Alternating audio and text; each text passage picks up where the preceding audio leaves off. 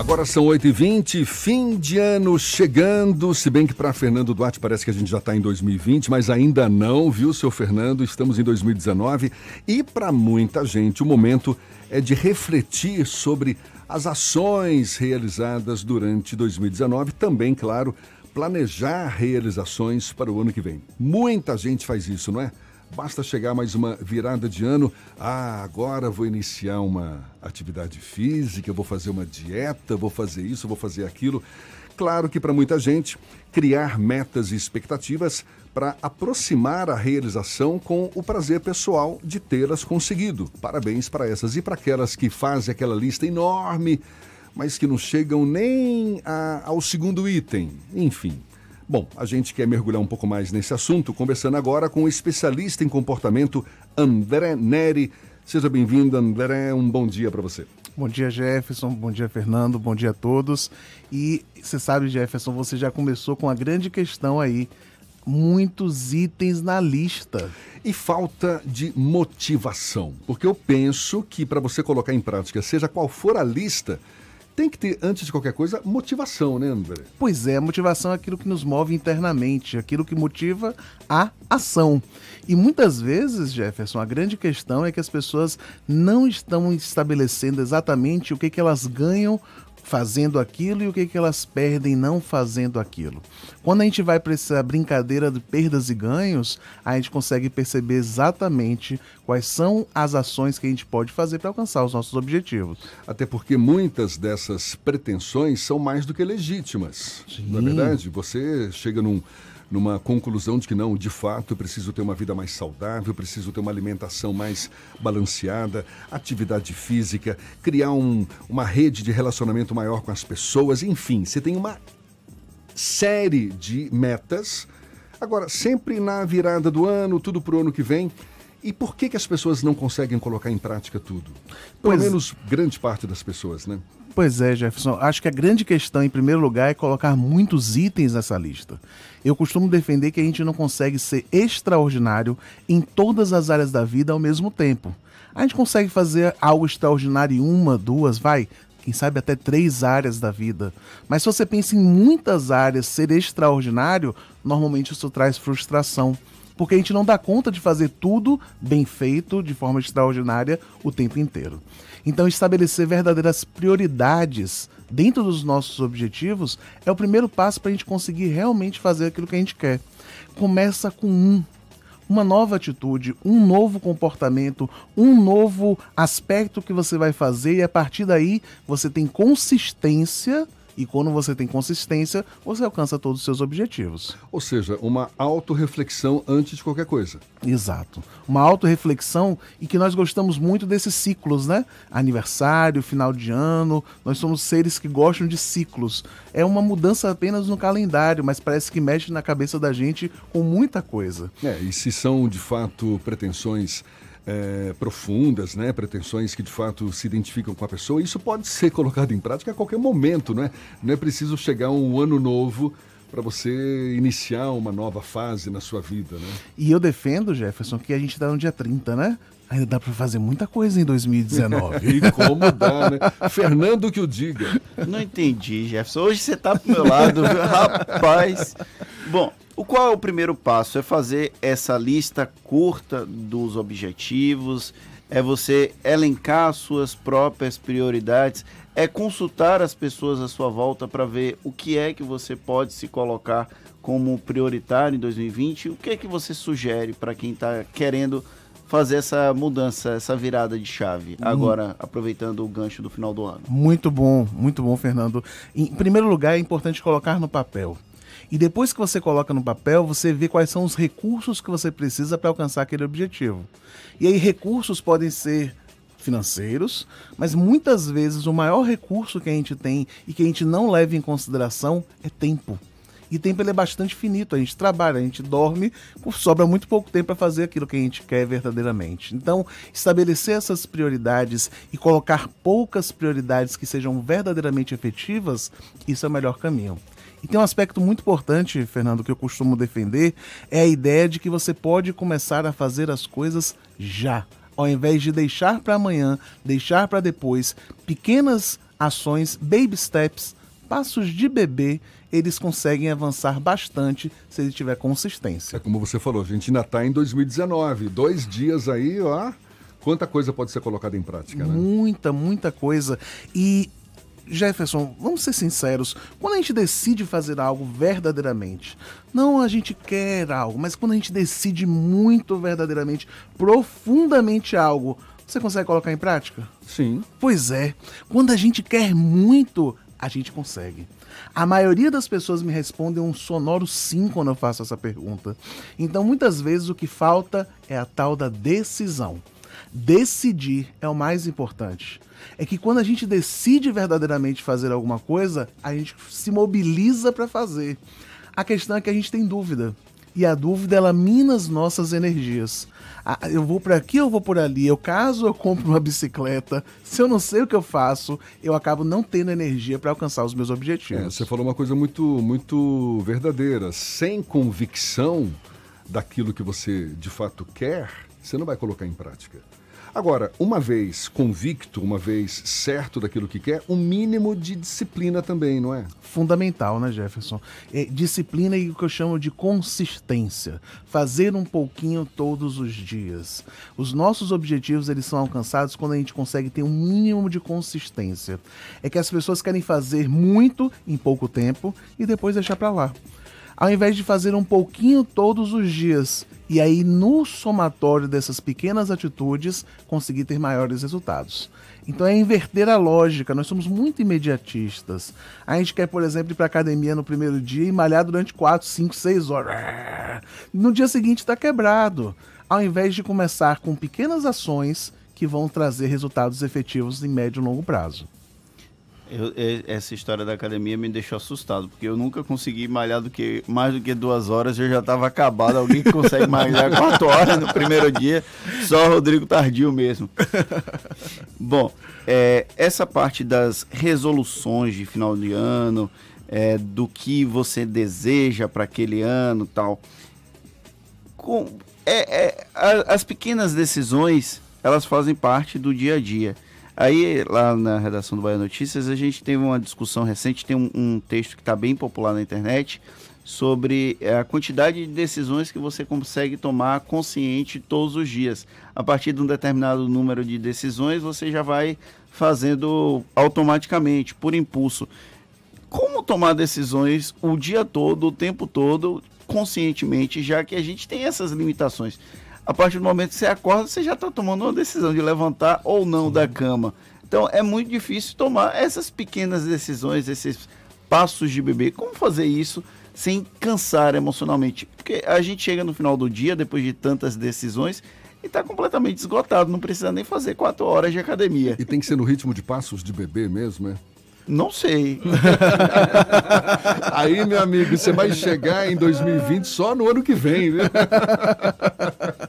Olha, Jefferson e, e, Fernando, eu gosto da ideia dos passos de bebê, porque os passos de bebê, eles são pequenininhos, mas eles avançam um bocado. A gente fecha o olho, quando abre, o bebê já foi. É verdade. Né? E muitas vezes, Fernando, quando a gente está acostumado a pensar muito e não tomar decisões, é que a gente gasta o que eu chamo de memória RAM, né? A, a, a memória do computador, do nosso cérebro. Então, você tá aqui, eu quero beber água, bebo ou não bebo, pego ou não pego, agora é uma hora ideal, ou então eu espero o intervalo do programa para beber água.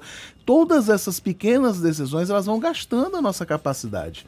Elas vão enchendo a memória tomar decisões mais efetivas e imediatas. E se eu quero fazer algo, eu realmente faço. E a partir daí a gente começa a avançar verdadeiramente. Já que a gente está falando de decisão, eu preciso interromper porque é uma, medida, uma notícia urgente.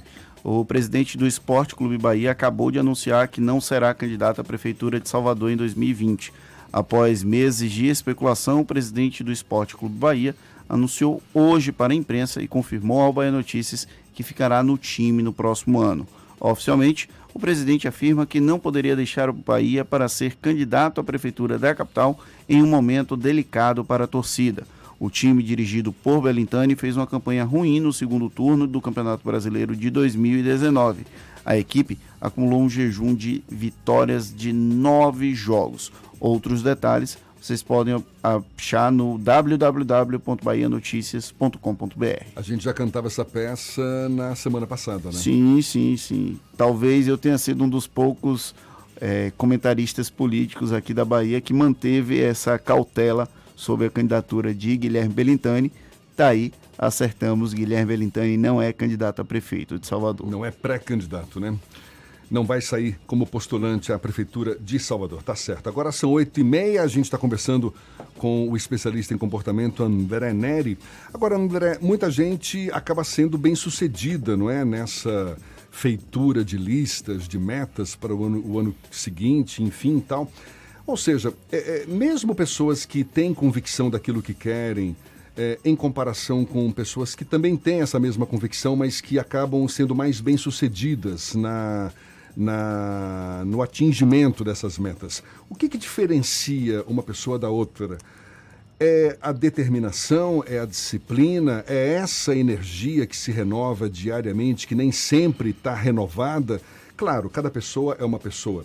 Mas Sim. eu estou querendo analisar pessoas que têm as suas convicções, sabem o que querem, mas umas avançam mais do que as outras. Por quê? Normalmente, Jefferson, consistência. Fazer um pouquinho sempre, fazer um pouquinho todos os dias. É realmente a diferença entre as pessoas que querem o imediatismo dos seus objetivos e aquelas que estão plantando resultados que ela vai colher lá na frente. É, todos os dias a gente toma muitas decisões e todos os dias nós podemos fazer algumas coisas que nos aproximam dos nossos objetivos. A gente tem um exercício de antes de dormir, por exemplo, estabelecer seis ações ou três ações que você vai tomar no dia seguinte em relação aos seus objetivos. Se você toma uma, duas, três ações todos os dias rumo a algo que você quer, verdadeiramente você avança, verdadeiramente você se aproxima deles. Então, às vezes, o que está faltando é essa consistência mesmo, é fazer um pouquinho todos os dias. Eu defendo muito essa ideia, porque muitas vezes a gente se frustra quando a gente não consegue fazer muito ou a gente se frustra quando a gente não tem essa consistência no processo que a gente está querendo alcançar os nossos objetivos. Sabe qual é a minha grande meta agora do final do ano? Depois de fazer a atividade física? Não, não, do final do ano. Sabe qual é? Ganhar na Mega da Virada. Ah, isso não é meta. Todo mundo isso quer. Isso não é meta, isso não é meta, me desculpe. É isso sonho, é meta, isso é um sonho, sonho, né? Mas eu vou colocar como meta porque Deus vai colocar isso na nossa vida. Aliás, meta, para que fique bem claro, ela tem início, meio e, fim. fim. Você tem que definir uma data, não é verdade? Porque senão importante. fica meramente na intenção. Ah, eu quero emagrecer em 2020. Sim, mas você quer perder quantos quilos e quando você uhum. quer perder. Aliás, perder não, porque quando a gente fala perder, fica parecendo que você pode achar Sim. de novo, né? Então você Sim. perde e acha lá na frente. Então é, é, é, é melhor falar emagrecer. Emagrecer. Quero, você quer emagrecer quantos, quantos quilos? Dois quilos em quanto tempo? Isso é importante também, não é? Muito, muito importante. É, estabelecer metas, a gente precisa ter início, meio e fim. Ela precisa ter recursos alocados para você alcançar essa meta. Você precisa ter data, se possível, hora. Porque às vezes, Jefferson, as pessoas dizem assim: olha, ano que vem eu vou emagrecer. Só que ano que vem continua sendo ano que vem. Semana que vem continua sendo semana que vem. Mês que vem continua sendo mês que vem. Então, se a gente não coloca data, hora e realmente estabelece os nossos objetivos de forma mais, mais clara e positiva, você falou de uma coisa muito importante, Jefferson, no positivo. Porque muitas vezes a pessoa quer, eu não quero engordar. Pem, o não é uma abstração é que claro, o cérebro não entende. Exatamente. Então você vai Ele pensar... vai associar é o engordar. Engordar. O eu não... não quero engordar, vai engordar. Vai engordar, exatamente. eu não quero fazer, eu não quero ficar ocioso, vai ficar ocioso. Vai ficar ocioso. Então a gente colocar no positivo, estabelecer uma data, colocar no papel, estabelecer os recursos e o passo a passo, isso é o mais importante. Né? Eu gosto da ideia dos PPs, os primeiros passos e os PPPs, os próximos pequenos passos. Ah, maravilha. Agora, uma coisa muito importante também, e acho que ninguém mais questiona hoje em dia, que é a importância do autoconhecimento. Eu, eu canso de ver pessoas maduras, pessoas já dos seus acima dos seus 40, 50 anos de idade, que ainda afirmam que não se conhecem o suficiente para entender certos comportamentos. Tudo bem, é um processo que, de fato, penso eu, não se esgota, não é? O autoconhecimento, você tem a vida toda aí para se conhecer, para se aperfeiçoar, para se tornar cada vez mais sábio de si mesmo. Agora, como que se desenvolve esse processo de autoconhecimento como condição para você expandir a sua área de atuação? É, Jefferson, o autoconhecimento ele é fundamental. Na metodologia que nós utilizamos, a gente começa com a decisão, que eu falei mais cedo, e logo no segundo passo é o tal do autoconhecimento. Porque depois que você decide, você entende quais são os passos que você precisa dar para fazer. E para isso você precisa se autoconhecer. O que está faltando em mim? Muitas vezes é determinação, é consistência, é disciplina, é foco. Hum, foco. A maioria das pessoas tem dificuldade com ele. Né? A gente quer fazer muitas coisas ao mesmo tempo. E aí Jobs disse que foco é dizer não para as milhares de possibilidades incríveis que aparecem no nosso caminho. Uhum. Então, o autoconhecimento ele é fundamental, é o segundo passo, depois da decisão, na minha avaliação, é o segundo passo para a gente conseguir avançar em um dos nossos objetivos, porque a gente precisa se entender. Como é que se desenvolve o autoconhecimento? Olha, Jefferson, a gente tem um processo de leitura como um processo que vai ajudar muito, e eu defendo que a gente se utilize de ferramentas que existem, como a terapia, como coaching, como programação neurolinguística, como hipnose clínica, como uma série de ferramentas que estão aí na área de desenvolvimento humano que nos ajudam a fazer esse processo de autoconhecimento. É, é importante a gente ter a ajuda de alguém Claro que é possível a gente se tornar sozinho alguém que se conhece mais, refletindo, meditando, lendo, mas eu defendo muito a ideia de que você pode ter um profissional que vai te ajudar nesse processo. Ou seja, tão importante quanto você olhar para fora. A gente está falando agora de um momento de mudança, não é? Réveillon, ano novo chegando, muita gente fazendo seus planos para o ano que vem, ou seja, você olhar para fora, mas olhar para si, olhar para dentro também, tão importante quanto. Muito, muito importante. Aliás, mais importante até do que olhar para fora, eu defendo que olhar para si. Porque quando você sabe quais são os recursos que você tem e os seus gaps, né, seus pontos de melhoria, você tem mais clareza do que você precisa fazer, pode fazer para alcançar realmente o que você quer. O que falta para a maioria das pessoas é o tal do autoconhecimento. É saber que, bom, eu não funciono bem em tal horário. Eu não funciono bem de manhã, por exemplo. Tem gente que não funciona bem de manhã para ir para academia e aí marca a academia das 5 horas da manhã. Aí vai um dia, dois, um terceiro não funciona mais. Não funciona. Não funciona. Então é muito mais interessante pegar esse horário e jogar para o momento que você tem mais energia. Sei lá, você funciona mais no final da tarde, início da noite. Isso aí é autoconhecimento. E a partir daí você consegue realmente fazer o que você precisa fazer. Olha aí, Fernando, mais dois dias para você olhar para o próprio umbigo e ser um novo homem em 2020, quem sabe, hein? Quem sabe, quem sabe. Um dia eu chego lá, um dia eu chego lá. é, como, como, o que é que você recomenda para 30 e 31 fazer? É pegar, listar essas, esses objetivos, delimitar, delimitar os prazos que você quer atingir esse objetivo, ou listar e sair cortando o que for excesso? Qual é o, o que, que você recomenda para esses dois últimos dias do ano? É, Fernando, fazer a lista, eu acho que isso é fundamental. Quando a gente faz a lista, a gente consegue enxergar um mapa e aí a gente prioriza aquilo que é mais importante, inclusive elimina uma série de coisas que podem ficar para depois e principalmente começar a entrar em ação ainda 30 ou 31 de 2019. Não esperar realmente 2020 para as coisas começarem a acontecer. É começar a fazer já né? Porque se a gente deixa para amanhã, se a gente deixa para o dia primeiro, aí o dia primeiro não é um dia tão interessante assim, fica para o dia dois, e aí fica para segunda-feira. E os objetivos da segunda-feira, eles tendem a não ser realizados. Dá uma revisada nessa lista periodicamente também. Né? Periodicamente. Né? Não deixa para fazer essa avaliação no final do ano de 2020. Você começa a fazer essa avaliação mês a mês, semana a semana. Porque, Jefferson, às vezes a gente bota objetivos muito grandes, bota objetivos menores, reparte ele em outros passos e vai avaliando conforme você consegue avançar. Vai, você quer ir para academia cinco vezes na semana. Começa com uma vez, vai para duas, três, quatro, cinco. Você alcança o seu objetivo, só que de uma forma mais consistente, fazendo um pouquinho todos os dias. Tá aí, obrigado pelas dicas André, né? posso chamar de professor? Pode, pode sim. Já a gente deu uma aula, né? Tá dando uma aula pra gente aqui, ó, Muito dúvida. obrigado pela sua participação aqui nesse penúltimo dia do ano e um bom dia. Especialista em comportamento André Neri, valeu mesmo. Que, que essas listas não frustrem tanto as pessoas como o Fernando aí, que eu tenho certeza que não vai entrar nessa academia no comecinho do ano. Eu vou entrar, vou voltar a nadar, você vai ver, você vai ver, você vai ver. Não sei a hora, uma hora vai Aí, acontecer. aí, tá vendo aí? Não sei a hora. Já é um mau começo, Já né? é, já é um mau começo. Já é um mau começo. Ô, Fernando. ô, Fernando, então chama de novo André de professor aqui para, ó, aprendi. O problema é a hora do dia. O dia continua tendo 24 horas apenas. Ah, tá certo.